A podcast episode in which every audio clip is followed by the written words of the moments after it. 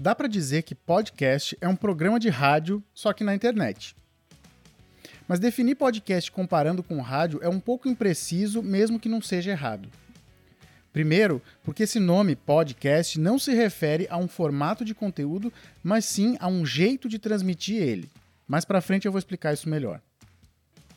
Segundo, porque no Brasil, por muito tempo, os podcasts eram quase todos num formato que é bem comum no rádio, que é o de mesa redonda, aquele em que um grupo de pessoas se reúne para debater um assunto qualquer. Só que de uns anos para cá, a produção de podcast brasileira cresceu muito. Com isso, vários formatos novos foram aparecendo, a maioria deles bem diferentes de qualquer coisa que já tenha sido produzida no rádio. Então, uma definição melhor é a de que o podcast é um conteúdo de áudio produzido para a internet.